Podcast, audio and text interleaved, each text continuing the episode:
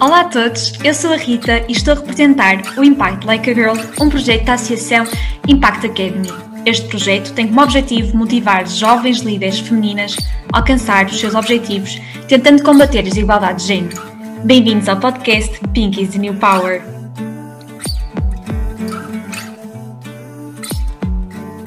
Peter Castro é DJ, produtor de eventos e de vídeo. Está à frente da produtora Pirates e tem, com, tem um podcast com a prima, Matilde Castro, chamado Pod Castro, onde abordam diversos assuntos da atualidade, como a igualdade de género, identidade, identidade sexualidade e sobre o estado da democracia.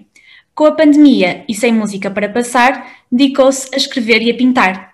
Assim, escreveu o livro Diário de um Mundo Vago, onde projeta a sua visão sobre a pandemia e as relações humanas neste tempo de crise. Muito obrigada mais uma vez por ter aceitado o nosso convite. Acho que vai ah, Obrigado, eu. Muito interessante e enriquecedora, enriquecedora, tanto para mim como para quem está a ouvir. Por isso, muito obrigada por estares aqui. Nós normalmente começamos sempre com a mesma pergunta, uh, então gostava de saber como que líder a nível mundial uh, mais te identificas? A nível mundial. Sim, por isso pode ser qualquer. Um líder, um líder em funções, um líder que há, um líder político, é isso. Não, pode ser eh, qualquer pessoa, um líder okay. de, de, diversas áreas, não tem que ser um específico. Olha, eu gosto, eu tenho muitas referências de liderança. Uh, gosto muito do, do Lula, no Brasil, e da Dilma. Aliás, fui ver a Dilma a Lisboa quando ela esteve aqui, apanhei um avião no Porto só para ir ela discursar. Foi um discurso muito bonito, muito especial. Também sobre um, o papel da mulher na sociedade brasileira. Então, ela foi a primeira mulher a assumir a presidência de um país da América Latina, não, do Brasil, porque uh, foi a vida para na Argentina antes dela, naturalmente, mas foi a, a, primeira mulher a assumir a presidência de uma grande potência, ou seja, de um país com mais de 100 milhões. Foi a Dilma Rousseff. E é uma coisa que, que aqui no Hemisfério Norte, porque depois na Índia tivemos a Indira Gandhi, que também foi uma grande líder. Mas eu gosto muito da Dilma, acho que foi provavelmente das, das líderes mais inspiradoras que eu vi, ouvi, conheci, estudei. E também o Lula, acho que eles fizeram história no que fizeram no Brasil da América Latina. Foi um movimento muito bonito, muito especial, infelizmente interrompido por forças maléficas. Mas, sim, sem dúvida mas são uh, realmente líderes que eu gosto muito. Também o Nelson Mandela, claro, um pouco clichê, mas real. Uh, Malcolm X, Fidel Castro, gosto muito de Fidel Castro, ouvi as coisas dele. Uh, há vários líderes que eu gosto muito. Exato. O na China, tem um livro que eu leio bastante. Tenho muitas referências Exato. Pessoas que impactaram mesmo o mundo e que fazem a diferença, não é? Sim, e o meu pensamento e a minha ideologia também. Exato. O Tito, esqueci-me deste, que é provavelmente o, meu líder favorito da história de sempre, o ex-presidente argentino, argentino, desculpa, ex-presidente da Jugoslávia, o Joseph Broz Tito, que é dos meus líderes favoritos da história, das minhas maiores referências ideológicas a ele. Um, e tu és DJ, por isso eu gostava de saber como é que a música surgiu na tua vida. Olha, eu sempre fui muito musical, sempre adorei música, e sempre ouvi música a toda a hora e a todo momento. E sempre, ou estou a cantar ou estou a ouvir música. Adoro música. E uh, eu morei em Londres meio ano. Quando voltei, decidi criar um coletivo com várias pessoas da cidade, um, DJs, produtores, fotógrafos, videógrafos, etc. E um dos nossos colegas era DJ, então tivemos esta ideia de juntar assim, várias pessoas e fazer uma festa. E aí começou, começamos a fazer várias festas. Um, eu não comecei logo a passar som, mas depois mais tarde aprendi e comecei a passar som e hoje passo som. Eu não gosto bem de dizer que sou DJ, estás a ver? Porque eu passo som. Um, pronto, sei a parte técnica básica, mas não me comparo a um DJ que faz mixes mesmo reais e profundos, mas uh, consigo. Eu sou mais. Uh, construo uma boa festa. Isso é, uma, é o meu trabalho, é isso. E até fizeste aquela festa, não foi a Beyoncé Fest, nos Maus Lábios? Beyoncé Fest, é, seis horas de Beyoncé, começou um pedido que as pessoas pediam-me muito a Beyoncé, toda a hora na festa e eu acabava de passar, pediam-me outra vez.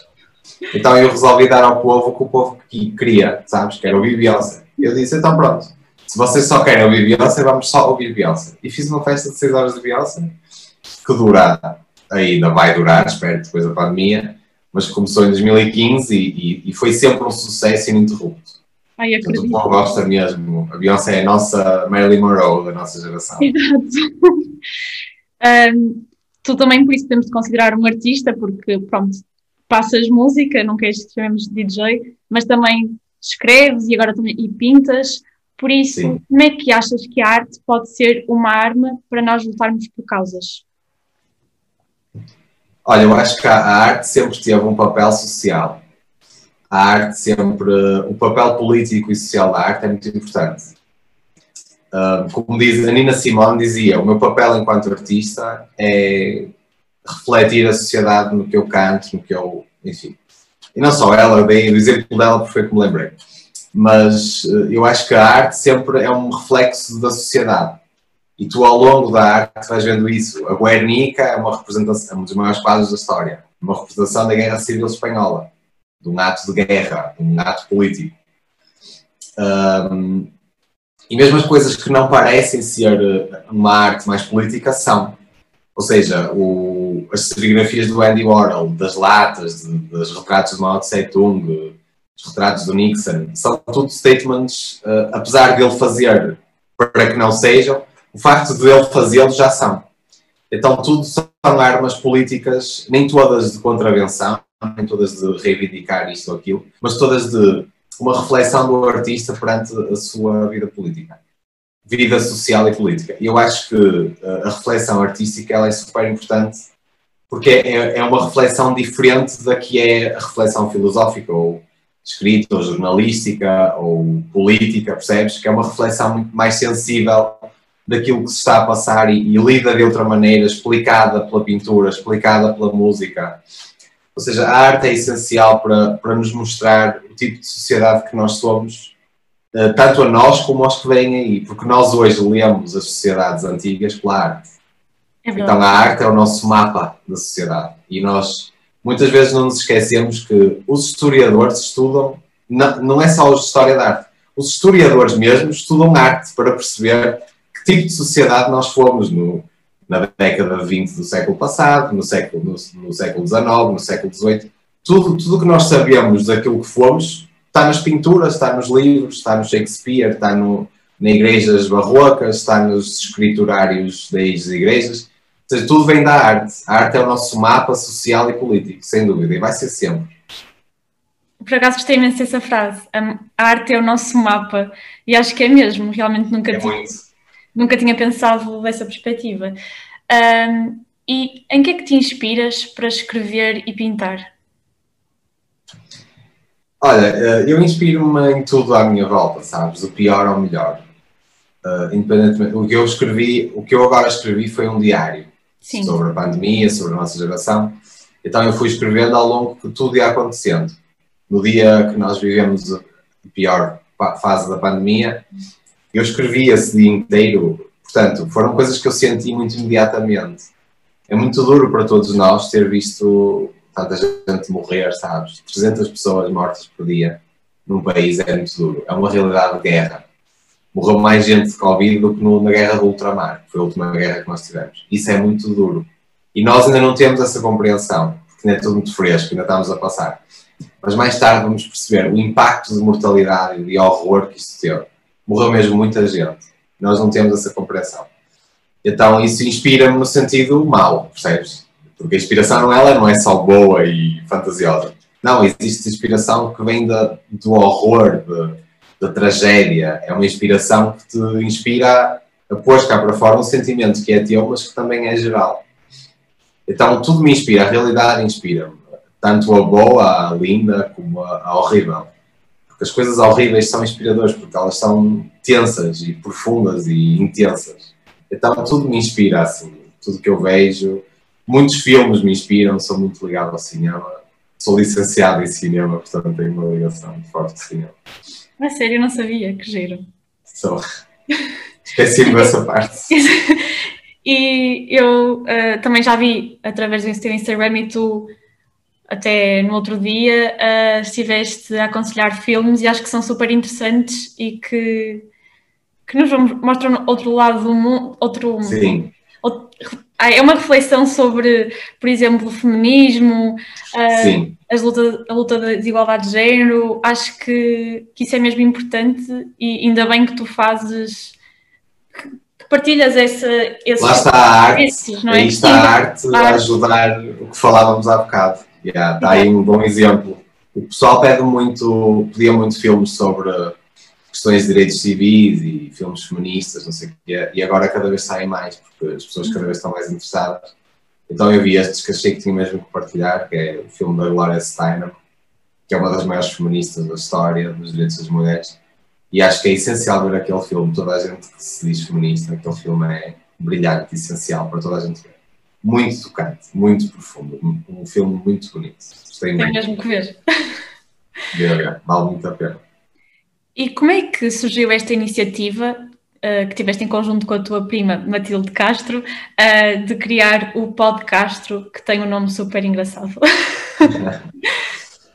um, olha, eu e a minha prima, nós temos muitas conversas muito longas, sabes? Sobre vários assuntos, qualquer assunto, sobre política, sobre liberdade sexual, sobre feminismo, sobre racismo, etc. Então nós resolvemos gravá-las. Foi, não foi um salto lógico. Sim. Porque nós, aquelas conversas que temos no podcast, nós já as temos uh, na nossa vida normal, quando estamos juntos. Então decidimos, vamos gravar um podcast sobre essas conversas, porque eu acho que são interessantes para quem as quiser ouvir. Uhum. Então foi isso. E chamamos podcasts porque é o nosso nome, o último nome, somos primos diretos. Sim. Ela é filha da minha tia, portanto somos mesmo fomos criados juntos. Portanto, temos muita afinidade, muita intimidade, então resolvemos criar um podcast. Eu acho que ela também tem ideias interessantes, uh, quase todas alinhadas com as minhas, mas muito, algumas em oposição. Então, eu acho que um podcast é interessante ter uma conversa entre duas pessoas que nem sempre estão de acordo, quase sempre estão, mas às vezes estão de acordo, mas de maneiras diferentes. Então, isso é importante. Também o insight de de, uma, de uma pessoa, de uma mulher, percebes? Uma pessoa que, apesar de ter um, um, um percurso parecido com o meu, tem desafios muito diferentes dos meus. E nós já falámos disso no podcast, aliás. Que apesar de termos uh, pronto, um percurso parecido, ela, ela, a produtora é dela também, é nossa. Portanto, temos o mesmo grau de hierárquico dentro da produtora, porém há desafios que ela passa que eu não passo por ser mulher e nós, aliás, abordamos isso no próprio podcast. Pois, eu já ouvi alguns episódios que vocês fizeram e dá para ver mesmo a vossa ligação. Não sei, dá para perceber bem tipo que têm as mesmas experiências juntos, mas de forma diferente. Eu já ouvi. De forma diferente, exatamente. Exato. um, e alguma vez presenciaste ou sentiste perto uma situação clara de discriminação com base no género? Até, por exemplo, com a tua prima, não? Senti, sim. Aliás, falo disso com ela no podcast. Foi com ela, aliás. Uh, houve uma, um espaço noturno onde nós tínhamos que montar um, a mesa de, de DJ. E no caso, ela que é DJ, ela é mais técnica na parte do DJing do que eu. Então, sempre quem monta as coisas é ela. Ela que é técnica. Sim. E isso custa a algumas pessoas processar. A mulher ser a técnica, percebes? Porque a mulher é sempre a frontista. A mulher está lá, está assim, ela está gira, está arranjada, vai para lá mostrar umas coisas. Então isso está na cabeça das pessoas. E ninguém pensa que as mulheres podem fazer o, o back-office das coisas. Uh, só, só podem fazer o back-office de coisas que ninguém quer saber, tipo limpar, arrumar, de secretaria da sociedade. Isso é muito injusto, porque há mulheres informáticas, há mulheres técnicas, há mulheres que dominam absolutamente a ciência, tudo. E não, e não há hoje, sempre existiu. Aliás, a Marie Curie, quer dizer, há, há, grandes exemplos de mulheres. Mas pronto, mesmo assim a sociedade tem dificuldades em processar que as mulheres sejam uh, a parte intelectual e funcional e técnica das coisas. E portanto, sempre os técnicos me chamam a mim e dizem: Olha, montar a mesa. E com ela lá, montá-la, percebes? Isso é tenso. E eu sempre digo: Não, olha, ela é técnica sabes? E o facto de ela estar mais produzida, porque vamos para uma festa, temos de estar produzidos, temos que ter atenção à imagem. Ou seja, ela é uma mulher vistosa, uma mulher bonita, ela está produzida e, e obviamente há certa discriminação de olhar para ela e dizer não, porque eu sinto que os homens, as mulheres têm sempre mais que escolher do que os homens, percebes? Porque se tu queres ser uma mulher bonita e vistosa, então já escolheste o teu lugar. Mas eu, eu também sou bonito e vistoso, mas eu não tenho que escolher. Eu posso ser bonito e vistoso e técnico na mesma e intelectual na mesma. A mulher não. Mulher, se queres ser intelectual, então uh, para com isso. Veste umas calças de ganga e uma túnica castanha. Para. Se não, uh, então és, és, és gira e estás top e estás arranjada e não sei o que, estás maquiada. Tens que escolher. Isso é muito injusto, sabes? Porque eu não tive que escolher. Exato. Eu não tive que escolher. Eu posso estar na minha melhor imagem e mesmo assim tenho o mesmo respeito a falar de qualquer tema. A mulher não. Se tu fores muito arranjada, já olham para ti do lado a pensar o que é que esta gaja daqui a fazer? Vai falar de quê? De maquilhagens? Isso é injusto. Eu já presenciei isso com a minha prima muitas vezes. Seja, não a levarem tanto a sério, percebes? E não só com ela, com outras colegas minhas, até mesmo de movimentos, de festas que eu organizei. Trabalhos que eu tive, trabalhos no cinema, eu fiz direção de arte em algumas coisas, em videoclipes, em filmes, e sinto que colegas minhas com o mesmo trabalho do que eu têm um tratamento muito diferente dos produtores, dos diretores, percebes? Sempre há um, ah, então, estás linda hoje, queres ir tomar café, aquelas coisas. Se ninguém me faz isso a mim, percebes? Então há um tratamento diferente. Exato, não tem tanto respeito pela mulher. Isso nota-se, sabes? Isso nota-se. E nota-se muito. É flagrante. E às vezes tentamos dizer, ah, mas pronto, é algumas vezes. Não, é muito flagrante. Em todas as áreas. No show business, apesar de, ok, é uma área mais aberta, também tem mais mulheres em lugares de poder, portanto, é diferente. Mas ainda tem muito machismo e, e machismo flagrante, e assédios flagrantes.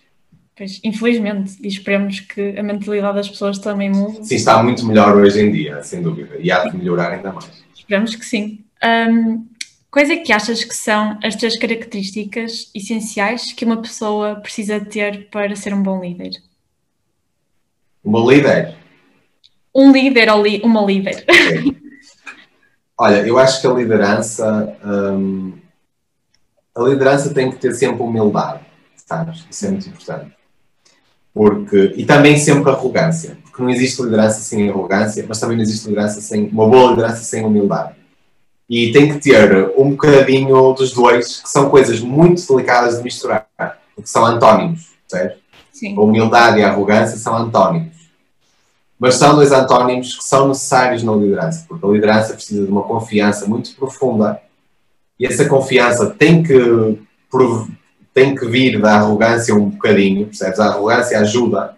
E o que é arrogância? A arrogância não é no sentido de destratar ninguém, mas no sentido de teres uma certeza muito forte daquilo que queres e és, isso é um pouco arrogante. Há sempre um bocadinho de arrogância na confiança, tem que haver muita confiança, mas sempre humildade de nunca menorar ninguém, saber ouvir toda a gente e saber sempre dar o peito às balas pelo, pelo grupo, porque isso é ser um líder, isso é o que o líder faz.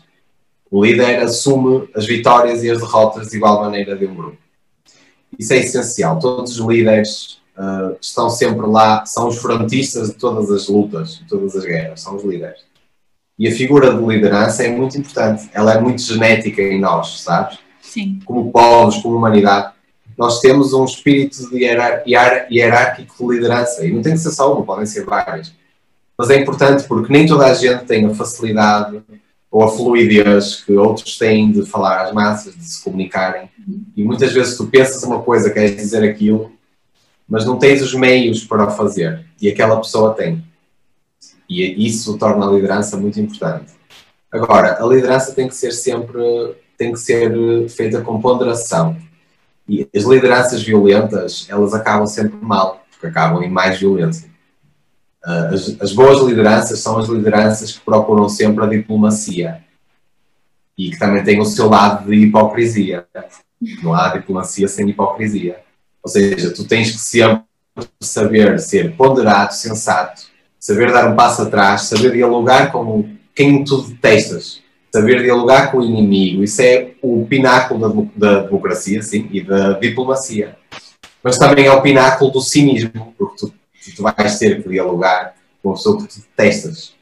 Mas isso é diplomacia. E um bom líder é um líder diplomata. Há bocado falava do Tito, o líder da Jugoslávia, foi o líder mundial que teve mais chefes de Estado no seu funeral. Teve uh, o Mao Tse-tung, líder da, da, China comunista, já não sei se era Mao Tse-tung, mas foi um líder comunista. A Margaret Thatcher, que a, a presidente, primeira-ministra britânica mais à direita que existiu.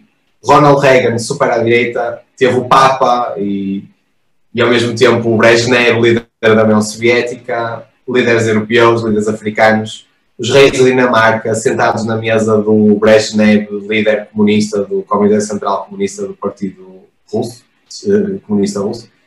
Isso é inacreditável?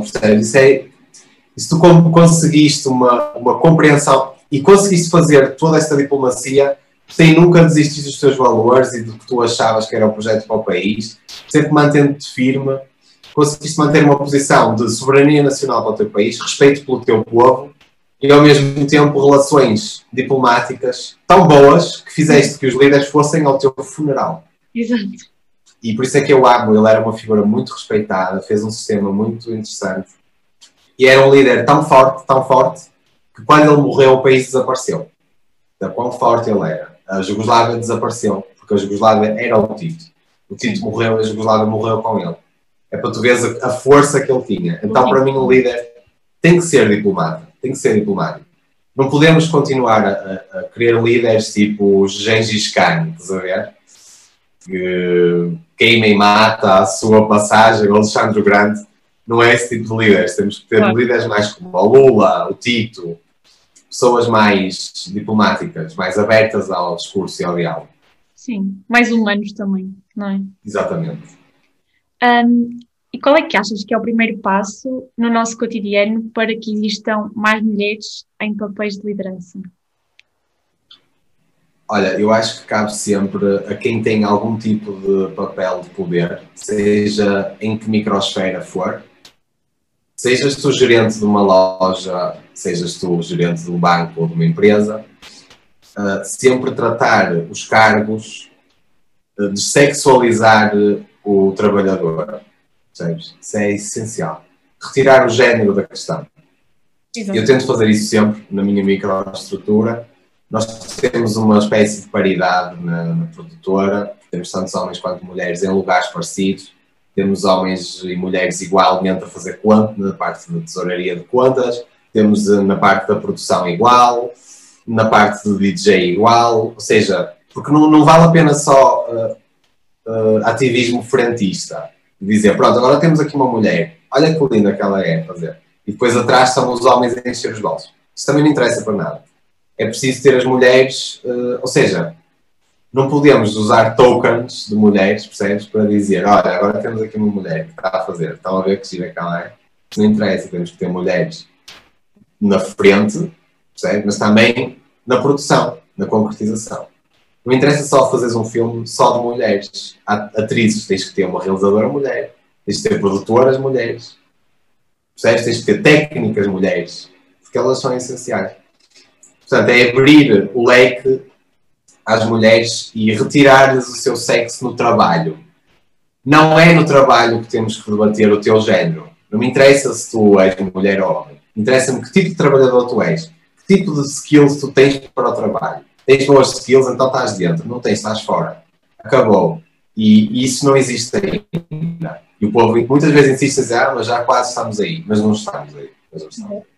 Sempre há coisa, ah, mas, mas vais engravidar, mas namoras, mas uh, não sei o quê, mas uh, cuidas da tua mãezinha doente, mas uh, sabes.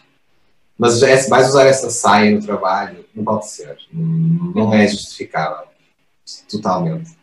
Temos que tratar então, as pessoas. Esqueci-me da pergunta, desculpa. Para responder ah. à pergunta mais diretamente, acho que nós, todos os que temos lugar, ajudar as mulheres a entrar nos todos os espaços que lhes são ainda privados. Sim, é tratar homens e mulheres como pessoas e não olhar Exatamente. para se é mulher ou homem, realmente. Olha, muito obrigada, adorei falar contigo, és muito interessante e sabes muito, muita coisa mesmo. Uh, muito obrigada e Obrigado, até o próximo episódio.